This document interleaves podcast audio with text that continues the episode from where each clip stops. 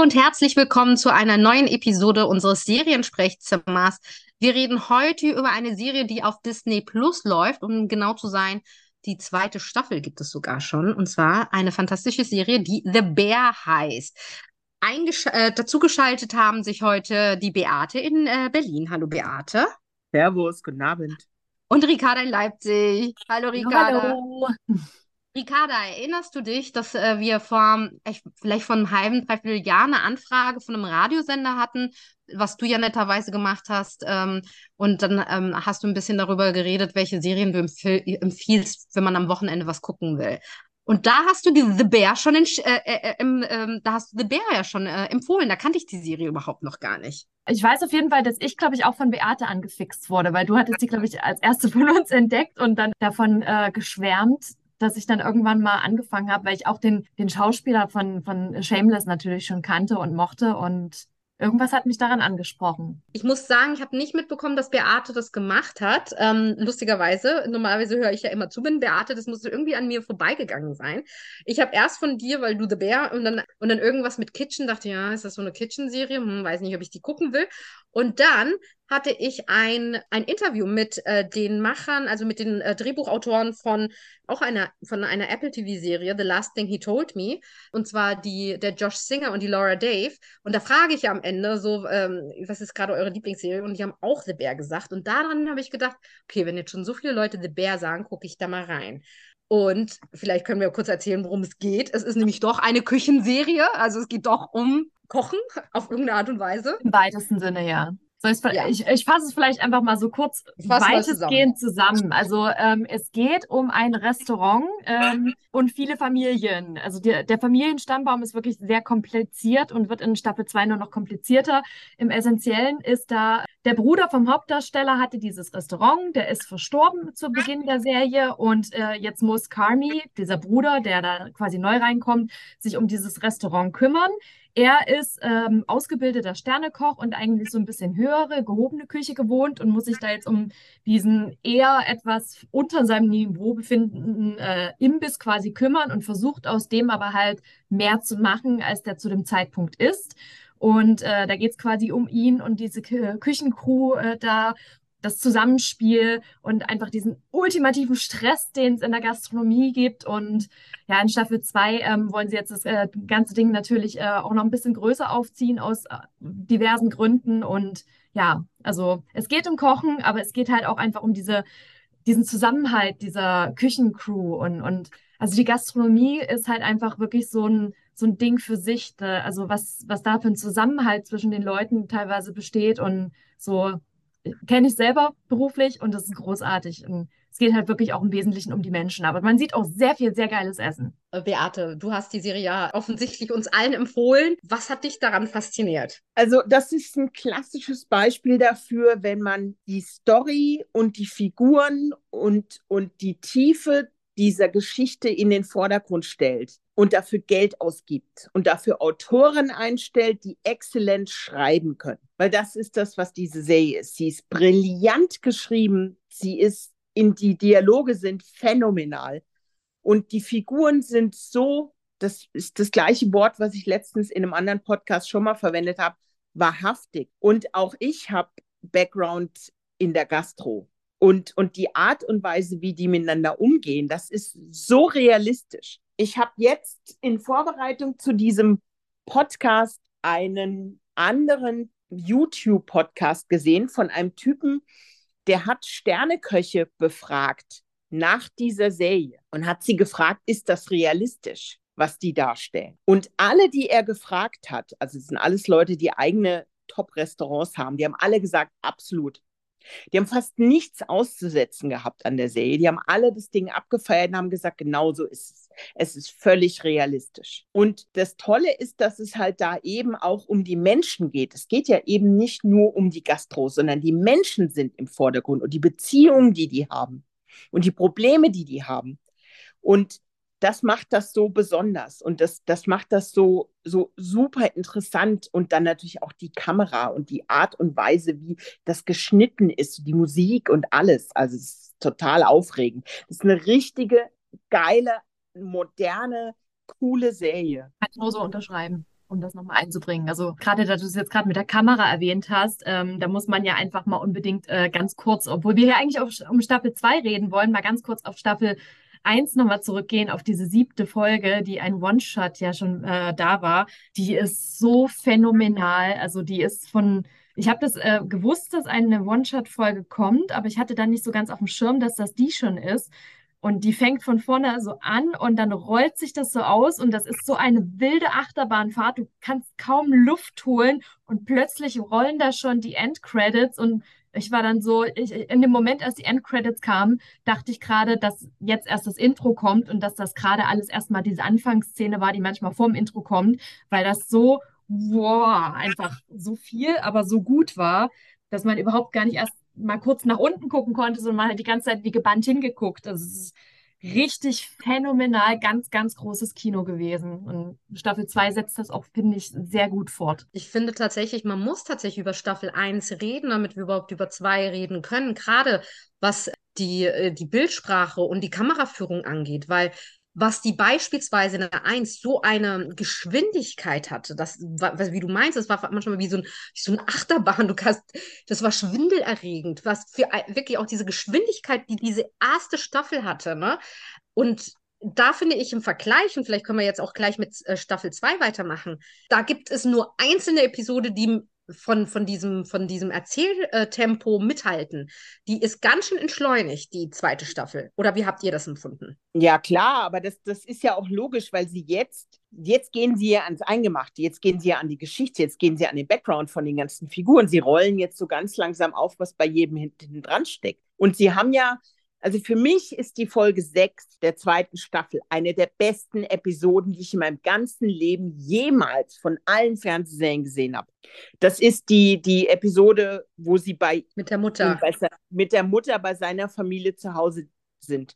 Also sowas habe ich noch nie gesehen. Das überfährt dich wie ein D-Zug und überrollt dich und du kommst überhaupt nicht zum Atmen. Das ist so krass, die ist so anstrengend zu gucken aber auch so faszinierend, was ich bei dieser Serie so, so, so beeindruckend finde, ist, wie modern die ist. Die ist so anders als, als andere Serien. Die hat eine andere, eine andere Visualität, eine andere Art zu sehen, eine andere Art der Kameraführung, andere Art der Schnitte. Das ist eine sehr, sehr moderne Fernsehserie, finde ich. Mit viel Risiko gemacht. Die Formulierung, die du gerade gewählt hast, auch sehr, sehr passend mit diesem, das überrollt dich wie ein D-Zug, weil das finde ich exakt genauso.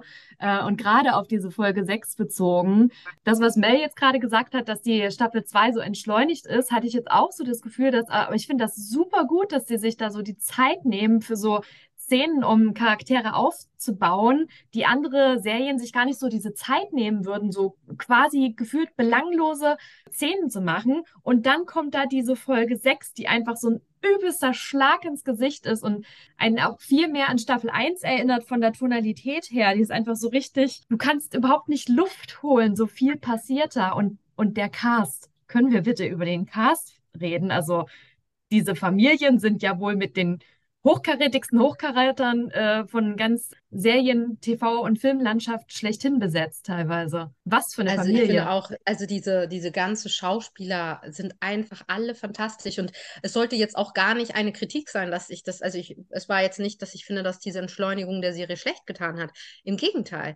Ich finde, die, sie haben es so perfekt eingesetzt. Da merkt man, was richtig gut gemacht ist und schlaues Fernsehen ist. Wenn man ganz genau weiß, wie man mit Geschwindigkeit, mit Kameraführung, mit ähm, mit Dramaturgie genau auf den Punkt trifft, worum es in dieser Essenz von diesen Menschen geht. Also du hast, also ich habe, man hat das Gefühl, man kennt wirklich jeden einzelnen Charakter, selbst die mini, mini, mini Nebenrollen sind so fantastisch gespielt, besetzt und bis ins Detail kann man sie wirklich auch verstehen. Also was ich, was ich noch mal sagen möchte, ist, wie mutig diese Serie ist. Überleg dir mal, die führen mit der ersten Staffel eine Wahnsinns-Sehgeschwindigkeit ein, wo sich ein Zuschauer erstmal dran gewöhnen muss. Weil die ist ja schon schneller als alle anderen Serien, die wir vorher hatten. Oder die meisten Serien, die wir vorher hatten. Dann haben die Leute sich daran gewöhnt. Und was machen die Showrunner in der zweiten Staffel? Nö, Freunde, jetzt mal alles wieder Tempo raus, entschleunigen, Break. Weil ich kann mich erinnern, die ersten zwei Folgen habe ich im Netz gelesen. Was ist denn jetzt los? Wieso ist denn das hier alles so langsam? Aber das war doch in der ersten Staffel so schnell. Und so mutig zu sein bei einer neuen Serie, die Leute, das von den Leuten einzufordern, vom Publikum, sich immer wieder umzugewöhnen an eine neue Sehgewohnheit und an eine neue Art des Filmens, finde ich phänomenal. Das ist so mutig. Das ist wirklich sehr, sehr mutig. Und nochmal, die haben so viel Geld in die Drehbuchautoren gesteckt und, und ins Casting und alles.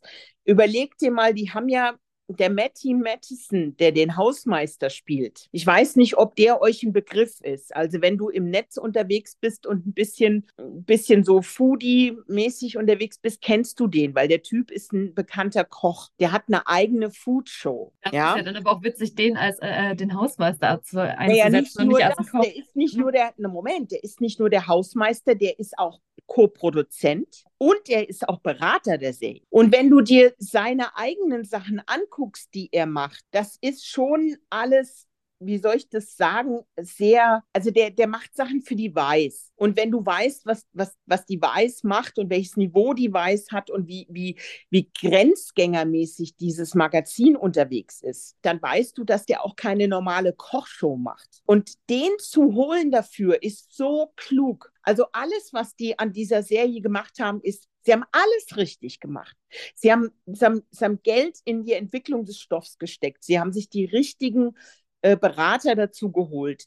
Sie haben sich jemand dazu geholt, der selber eine Show macht, die zwar sich mit Essen und mit Niveau und mit, mit Sterneküche beschäftigt, aber auch mit Subkultur. Und das ist das, was diese Serie so außergewöhnlich macht. Sie beschreibt auch eine Form von Subkultur. Es geht nicht nur um High Class. Es geht ja auch um um Abgründe. Der, der Bruder von ihm hat sich ja umgebracht. Das ist ja der Grund, warum er das Restaurant übernimmt. Und diese psychischen Beeinträchtigungen, die ja bei einigen Charakteren in der Serie immer wieder durchkommen und bei ihm vor allen Dingen auch bei der Familie auch kein, keine Frage, das ist ja auch noch ein Aspekt, der diese Serie noch füllt und der, der, der, ganz, der dem Ganzen noch mehr Unterbau gibt. Und das ist alles so auf den Punkt. Also ich kann, kann da gar nicht genug Hüte vorziehen vor diesem Ding. Gerade was jetzt hier so diese psychischen Sachen, die in, vor allem in der Branche ja so ein bisschen äh, eine, eine Rolle spielen angeht, bringt mich jetzt gerade ein bisschen auf den Punkt, der mich erst ein bisschen abgeturnt hat in Staffel 2. Ich hatte nämlich, als es anfing, so gedacht, bitte, bitte, bitte bleibt dabei und bringt keine romantische Beziehung in diese Serie ein. Ich hatte nämlich anfangs so ein bisschen Angst, dass sie da irgendwas aus Kami und Sydney äh, rausholen, was ich absolut dagegen gewesen wäre. Und dann hat ja Kami aber seine ehemalige Schulfreundin da, die Claire, wieder getroffen. Und das finde ich halt ein bisschen spannend, weil eigentlich, ich bin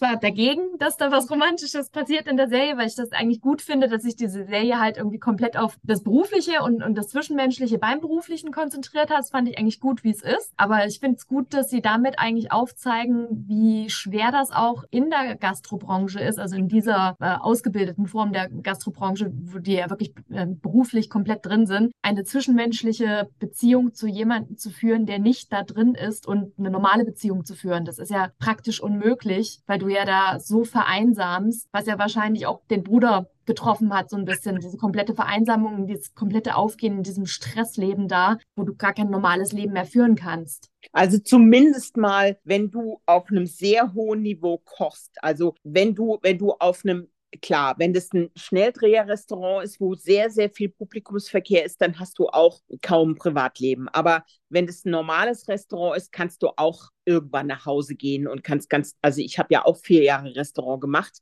und habe gekocht und Gastro, äh, die ganze Planung in dem ganzen Laden, da kannst du schon, wenn du das Tagesgeschäft machst, kannst du irgendwann um acht auch nach Hause gehen. Das geht. Es ist schwierig, ja, aber bei ihm kommt ja dazu, dass er so, er hat ja so was Manisches auch, auch ausgelöst, wahrscheinlich durch diese völlig dysfunktionale Familie, die sie da zu Hause haben, mit der Mutter vorne dran. Und das, das Besondere ist ja, dass er ja selber sich immer wieder selbst hinterfragt. Und am Ende der Serie sieht man ja auch, ich hoffe, ich spoilere jetzt nicht, wie sehr er mit sich selber hadert, was diese Beziehung jetzt angeht, die ja gerade so ganz langsam am, wie sagt man, entstehen ist. Und er das eigentlich wahrscheinlich für sich selber, so vermute ich, wird es in der dritten Staffel kommen, ablehnen wird. Er wird es gar nicht weiter verfolgen, weil er weiß, dass er sonst seinen Laden nicht machen kann. Wie findest du denn so die Staffel 2 jetzt? Also konnte die dich ansonsten bis auf diesen äh, etwas langsameren Eingang so nach hinten wirklich mit überzeugen wie Staffel 1 auch oder wie siehst du das? Nee, ich, ähm, ich habe gar nicht den, äh, ich habe tatsächlich gar nicht den äh, langsamen ähm, Einstieg kritisiert. Im Gegenteil, ich fand es fantastisch. Ich habe mir, ich war glücklich genug, dass ich eingeladen wurde zum Screening hier im Soho House in Berlin. Äh, danke nochmal an Disney Plus an dieser Stelle und konnte die schon mal vorab sehen, leider auf Deutsch. Deswegen habe ich mir das Ganze nochmal auf Englisch angeschaut. Aber mich hat das auch auf Deutsch überhaupt nicht gestört. Ich hab, fand es ähnlich wie äh, Beate das gesagt hat, wahnsinnig mutig, dass sie, wie gesagt, fast präzise und gewählt an ein anderes Stilmittel genommen haben, um diese Serie inhaltlich ähm, und emotional fortzusetzen. Und, und da bin ich jetzt auch bei Beate, weil Beate hat ja schon Folge 6 als ihre Lieblingsfolge und ich muss mich da halt auch anschließen. Wobei mir auch die Folge mit ähm, Kassen äh, gefallen hat, wo er mal ähm, äh, in einem anderen Restaurant war. Das fand, das, das war, fand ich auch eine fantastische Folge. Aber diese Folge mit der, mit dieser Weihnachtsfolge mit der Familie und der Mutter, Jamie Lee Curtis als Mutter, ey, wie gut ist denn die bitte? Aber du bist halt in dieser Folge überrollt worden, weil die so eine Geschwindigkeit hatte und im Vergleich zu dem, wie, wie die anderen Folgen sind, ich fand die fast liebevoll und detail, detailverliebt auch und, und auch mehr Details, auch was, was Essen angeht, finde ich, in der zweiten Staffel. Aber nein, ich bin, also ich finde diese Serie auch das Langsame, ich finde alles fantastisch. Also für mich ist eines der besten Serien, die ich dieses Jahr gesehen habe. Und ich muss dazu sagen, ich habe ja die erste Staffel auch erst dieses Jahr gesehen. Ich weiß, sie läuft länger, aber ich bin ja ein bisschen der Nachzügler. Ich war ein bisschen Spätzünder, was The Bear angeht. Sind wir alle bei der sechsten Folge als Lieblingsfolge, oder? War schon ziemlich krass, ja. Also allein schon wegen ja. diesem Cast. Oh Gott, ich komme einfach immer noch nicht weiter drüber hinweg, was das ich, irgendwie. Ich kann noch eine kleine Anekdote erzählen zu der Cast, die ich im Internet gelesen habe. Ich habe keine Ahnung, also in Vorbereitung auf den Podcast, ob das sich so zugetragen hat. Angeblich, nachdem die erste Staffel gelaufen ist, sind beim Casting-Chef, der diese Cast zusammengestellt hat, so ziemlich alle Hollywood-Agenten Sturm gelaufen und zu versuchen, für ihren Klienten dort einen Spot zu kriegen, egal wie klein er ist. Jeder Hat man an der Staffel definitiv gemerkt. Das war ja auch diese eine Folge, die hier in Dänemark gespielt hat, wo der William Poulter oder so heißt er doch, glaube ich, der jetzt auch hier bei Marvel mit drin ist.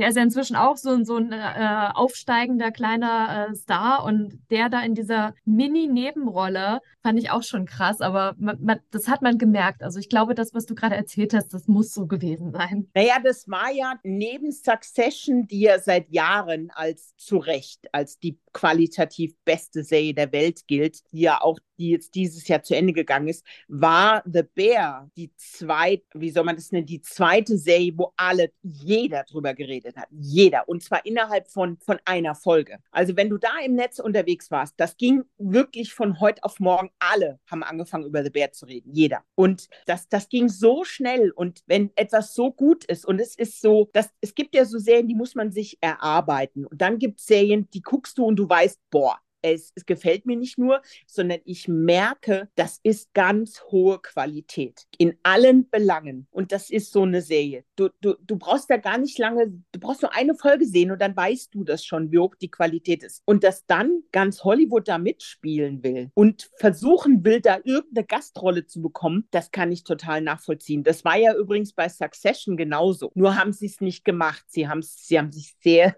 sehr, sehr, sehr strikt an ihre Regeln gehalten gehalten und haben die Cast relativ klein gehalten. Insofern. Aber ich habe das nicht anders erwartet, ganz ehrlich, bei dem Ding. Gab es denn ähm, eine Episode, die ihr nicht so gut fand? Nee, mir haben alle gefallen. Ich wüsste jetzt auch spontan keine. Die hatten alle ihre Daseinsberechtigung. Also auch die, die langsameren. Und nochmal, äh, ich habe vollkommen verstanden, dass du das Langsame nicht gedisst hast und so.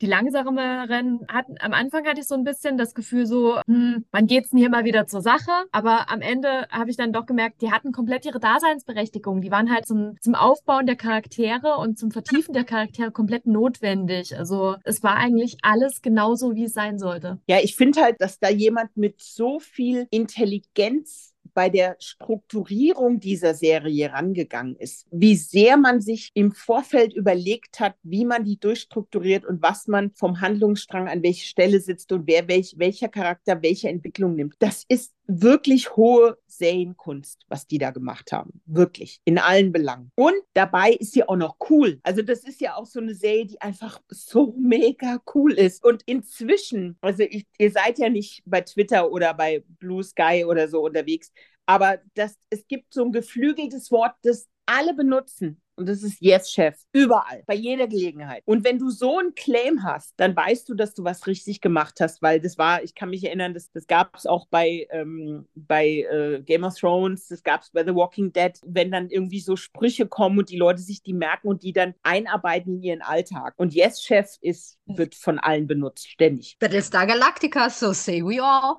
What genau, we all, genau. genau. vielleicht, mehr, vielleicht mehr bei den Nerds, aber ja. nee, aber bei, bei der jetzt wirklich, das taucht so oft auf. Ich habe das sogar jetzt in irgendeinem Interview, wo war das denn? Ah, ich weiß nicht mehr. Irgendein anderes Interview, wo gar keiner von denen dabei war und dann plötzlich der, der gefragte Yes-Chef gesagt hat und der, der Interviewer sofort angefangen, zu, angefangen hat zu lachen und sofort kapiert hat, woher es kam. Und es gibt ja auch so. Äh, Du hast ja, es gibt ja so, so, so, so, so komische Vergleiche. Und jetzt hat gerade im Netz jemand so einen Vergleich angestellt, dass der äh, Jeremy Allen White ist praktisch der Timothy Chalamet für die intelligente, arbeitende Frau. Das finde ich einen ganz guten Vergleich. das fand ich lustig. Von ich meine, Timothy Chalamet irgendwie auch noch nie groß was abgewinnen. Der ist halt so, ja, ich weiß, der ist existent und alle hypen ihn, aber keine Ahnung, für mich hat das nie so wirklich getan. Aber Jeremy Allen White, den, ähm, also ich fand ja schon Shameless großartig. Und da ging es ja nun wirklich auch um deutlich mehr als nur eine Asilettenfamilie. Da hat er ja schon sehr viel Tiefgang in seinen Charakter mit reingebracht. Ja, ja, alle, die ganzen Figuren. Allein die Augen, seine Augen sagen mehr als tausend Worte, oder? Jetzt mal ernsthaft, wie viel Aussagekraft seine Augen haben, was da irgendwie innen leben. I don't know. Ich finde ihn großartig. Ich fand, ich fand ihn bei Shameless auch ganz gut, aber ich habe den nicht so mehr auf dem Schirm gehabt, weil Shameless jetzt auch schon ein bisschen länger her ist. Aber ich finde, er ist, der ist fantastisch. Da kommen wir vielleicht auch, was mich nochmal interessiert. Habt ihr den Lieblingscharakter in The Bear? Ja, halt ihn. Ne? Also ich habe jetzt kurz noch überlegt, ob ich irgendjemand anderen da drüber stellen würde, aber nein, also ich bin schon ein großer Fan von Kami an der Stelle. Beate. Das ist, es ist schwer, weil der so, ja, weil der so aufregend ist und so. Ist schon, also erstmal ist er mega sexy in seiner kaputten, zerstörten Seelenart und auch weil der so ein Genie in sich trägt und so viel kann. Aber ich muss sagen, ich habe so einen Softspot für seinen Cousin. Richie. Ich nenne ihn auch Cousin. Aber Richie, der ne? eigentlich immer Scheiße baut und erst ganz zum Schluss der zweiten Staffel so langsam seinen Weg findet. Ich, du, ich finde, also ich bin auch, Kami ist halt ein Gott, ne? Wie gesagt, seine Augen, also äh, jetzt nicht, weil sie, sie sind wunderschön, unabhängig davon, aber wie er sie einsetzt, auch schauspielerisch, alter Schwede. Äh, aber ich mag auch wirklich alle. Also selbst, weißt du, so, ob es Marcus ist, Sydney, Tina, die Schwester Sugar, also auch die, die finde ich jetzt in dieser Staffel auch fantastisch. Auch, un, unfassbar gut in dieser sechsten Folge, ne? Ah, es ist so, so viele, die einfach so wahnsinnig gut sind, wirklich. Kann man einfach nicht anders sagen, ne? Ja, es sind alle, das, die haben halt so viel Wert auf die Figuren gelegt und, und so viel, so viel Detailliebe reingelegt im, in die Ausarbeitung der jeweiligen Charaktere. Und das hilft Schauspielern wahnsinnig, die mit Leben zu füllen, wenn du so viel Informationen hast. Ich glaube, da gab es auch wieder für jeden so eine Art Background-Folder, wo dann ganz viel über den Background dieser, dieser jeweiligen Charaktere irgendwie drin stand, zum Beispiel. Und was, mein, was ich vorhin noch vergessen habe zu sagen zum Thema Matty Mattison, der hat ja auch psychische Probleme, Selbstmordgedanken, Drogenabhängigkeiten hinter sich. Der hat sich da rausgezogen und, und das ist auch ein weiterer Grund, warum diese Themen in dieser Serie so gut besetzt sind, weil der die da auch dahingehend auch beraten hat. Also der hat die nicht nur im kulinarisch beraten und im Ablauf von Küchen oder von Sterneküchen, sondern eben auch noch bei diesen psychologischen Problemen, die Menschen haben können. Ja, ja. Und das ja. merkst du halt richtig. Sie haben halt da genau mischt sich auch gleich Miss Monroe ein von hinten. Ne, ja, bei uns, bei uns ist gerade Feuerwerk und Miss Monroe findet das nicht schön, deswegen sorry.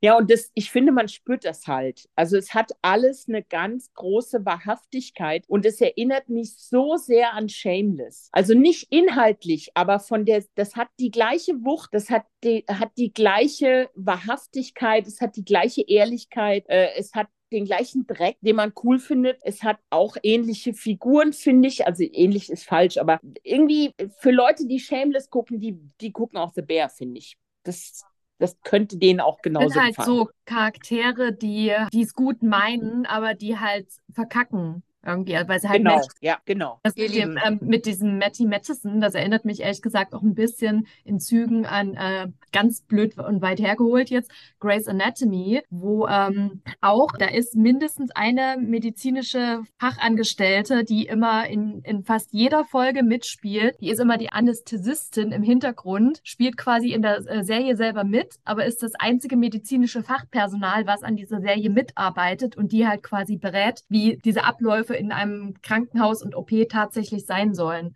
So ein, irgendjemand von, äh, vom Fachpersonal, der irgendwie in der Serie mitspielt, aber in so einer kleineren Hintergrundrolle. Das, machen das mehrere Serien eigentlich? Das ist mir sonst noch gar nicht bekannt gewesen. Ja, ich weiß gar nicht, ob sie es so öffentlich machen. Also bei der Serie war es halt so, dass das ja eine, äh, dadurch, dass der Matty Melson ist ja eine öffentliche Person. Also die kennt man ja schon durch diese, diese eigene Serie, die heißt Munchies, ist eine von denen, die er gemacht hat bei, bei Weiß. Und der ist ja super bekannt. Also der ist in so einem, in so einem Underground-Zirkel, die Leute, die halt die Weiß gucken, ist der total bekannt. Der hat auch so ein neues Genre festgelegt. Also dass Köche eben nicht nur diese absolut abgehobenen Götter in den weißen Anzügen sein können, sondern das können tätowierte, dicke Jungs aus irgendwelchen White Trash Familien, Leute, die von ganz unten kommen, die sich hocharbeiten. Das hast du ja eigentlich früher in der Küche so nicht gehabt. Das wurde ja ein anderes Bild vermittelt. Und mit dem, was der Matheson mit der Weiß gemacht hat, hatte das plötzlich eine ganz andere, es hat eine ganz andere Zielgruppe erreicht. Also Leute, die sich für Kochen vorher noch nie interessiert haben, nämlich Jugendliche. Das gibt dem Ganzen halt von unten so was, so was Erdiges und was Dreckiges und so was Realistisches, finde ich irgendwie, weil nur eine Serie wieder über irgendeinen Sternekoch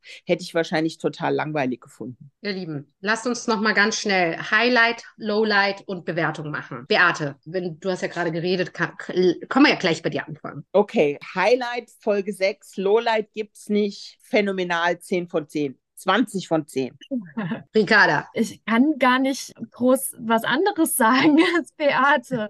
Ja, Folge 6 ist einfach Granate, wenn wir jetzt nur von Staffel 2 reden, auf jeden Fall. In Staffel 1 wäre es diese Folge 7, der One-Shot gewesen, aber hier jetzt die Familienfolge auf jeden Fall. Und mir fällt auch partout kein Lowlight ein. Also es, es war von vorne, vorne bis hinten phänomenal. 10 von 10 mindestens. Mir fällt ein Lowlight an. Wir müssen warten auf eine dritte.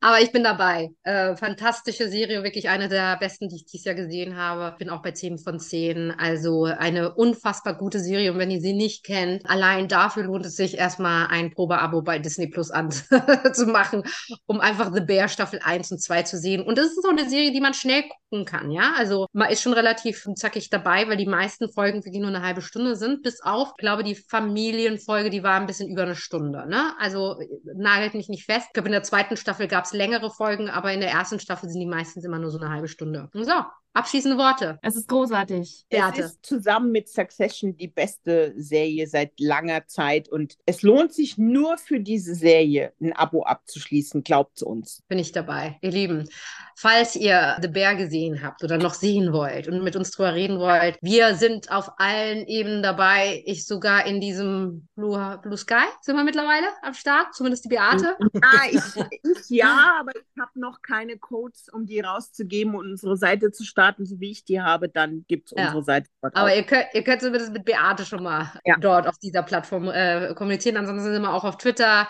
Facebook, Instagram, auf TikTok tatsächlich nicht. Ähm, aber wer weiß, vielleicht machen wir das irgendwann mal. Und dann natürlich, äh, wie immer, auch bei uns auf der Webseite könnt ihr natürlich auch kommentieren und wir freuen uns auf euer Feedback. Ja, ihr Lieben, schön, dass wir endlich mal über The Bear gesprochen haben. Nachdem ihr es so lange auch empfohlen habt, habe ich endlich mal zugehört und habe reingeschaut. Also auch da nochmal vielen Dank für diesen tollen Tipp. Lohnt sich immer, unseren Tipps zu folgen. Es genau. lohnt sich. Ab und ja. an, ab und an kann man unseren Tipps folgen. Nein, immer eigentlich. Alles klar, ihr Lieben. Wir freuen uns, wenn ihr das nächste Mal wieder einschaltet. Bis zum nächsten Mal. Tschüss.